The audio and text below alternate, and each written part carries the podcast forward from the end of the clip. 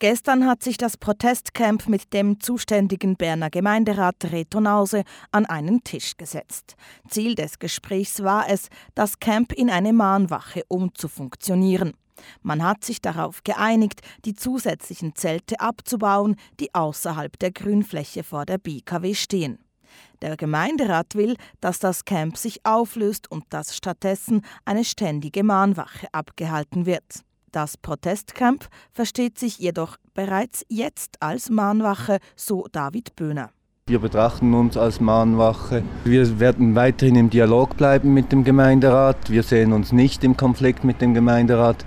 Auf der anderen Seite werden wir sicher äh, niemanden wegweisen hier vom Viktoriaplatz. Wir haben ja schon ein paar Zelte weggenommen, wie das der Gemeinderat gefordert hat. Im Moment haben wir genügend Platz. Wir werden in der nächsten Zeit die Zelte nicht abbauen. Das Camp wird also zur Mahnwache und bleibt vorerst auf der Grünfläche vor der AKW-Betreiberin BKW.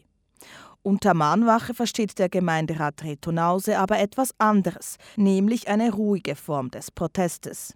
Eine Mahnwache ist, ist etwas, wo, wo nicht permanent irgendwie Leute sich auf dem Platz befinden, hat sicher keine Küche, hat sicher keine Zelte, wo Leute übernachten. Eine Mahnwache ist kein permanentes Happening, bietet aber durchaus eben die Möglichkeit, auch mit einer äh, durch vielleicht symbolischen Präsenz auf das Anliegen aufmerksam zu machen und auf die Gefahren der Atomkraft aufmerksam zu machen. Und ich glaube, wenn es um die Sache geht, dann ist das ein attraktives Angebot. Den Dialog zwischen dem Gemeinderat und dem Protestcamp bezeichnet Reto Nause als konstruktiv. Man werde sich wieder treffen mit dem Ziel, eine Lösung zu finden, die sowohl für den Gemeinderat als auch die Campbetreibenden stimmt. Ich gehe davon aus, dass man den Abbau und Rückbau des Camps, den Abbau der, der Zelte und die Errichtung der Mahnwache, dass das quasi ein, äh, dass das, das eine löst das andere ab. Hier brauchen wir vielleicht noch einige Tage, um uns zu finden und einen konstruktiven Weg äh, beschreiten zu können. Niemand will und äh, auch der Gemeinderat will nicht, dass die Situation irgendwie äh, eskaliert, sondern wir wollen hier friedlich und im Dialog eine Lösung des Problems anstreben.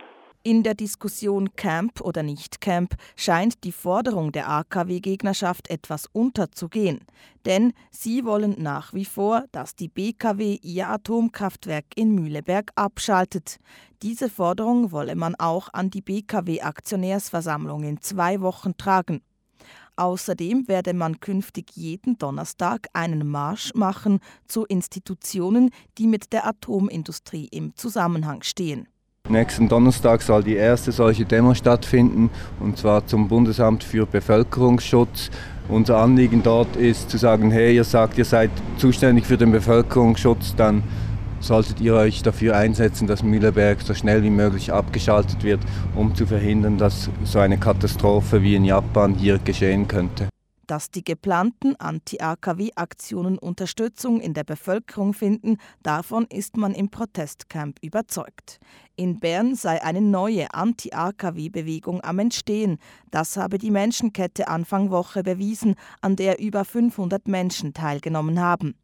Außerdem habe man im Camp selber viele positive Erfahrungen gemacht. Es kommen wirklich dauernd Leute vorbei, die uns unterstützen, die auf ein Gespräch vorbeikommen, auch sehr viele, die irgendwas vorbeibringen, was selbstgebackenes. Es kommt sogar äh, vor, dass der Küchenchef von einem äh, WK, also Wiederholungskurs vom Militär hier, kommen sie zu fünft in Uniform vorbei und sagen, sie haben noch ein Dessert, wollen uns das gerne vorbeibringen. Es kommt ein Bauer aus der Umgebung, bringt Brennholz vorbei und sagt, ja, er sei sei eigentlich SVP, aber er ist wirklich gegen Atomkraftwerke und das hat ihn jetzt überzeugt und er will das Camp unterstützen.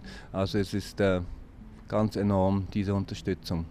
Bei der Stadt hingegen spricht man von einer sinkenden Unterstützung der Bevölkerung und davon, dass der politische Druck gegen die AKW-Proteste wachse. Im Camp finden weiterhin Veranstaltungen statt. Am Dienstag wird es weiterhin ein Protestpicknick geben und ab kommendem Donnerstag sind wöchentliche Kundgebungen geplant.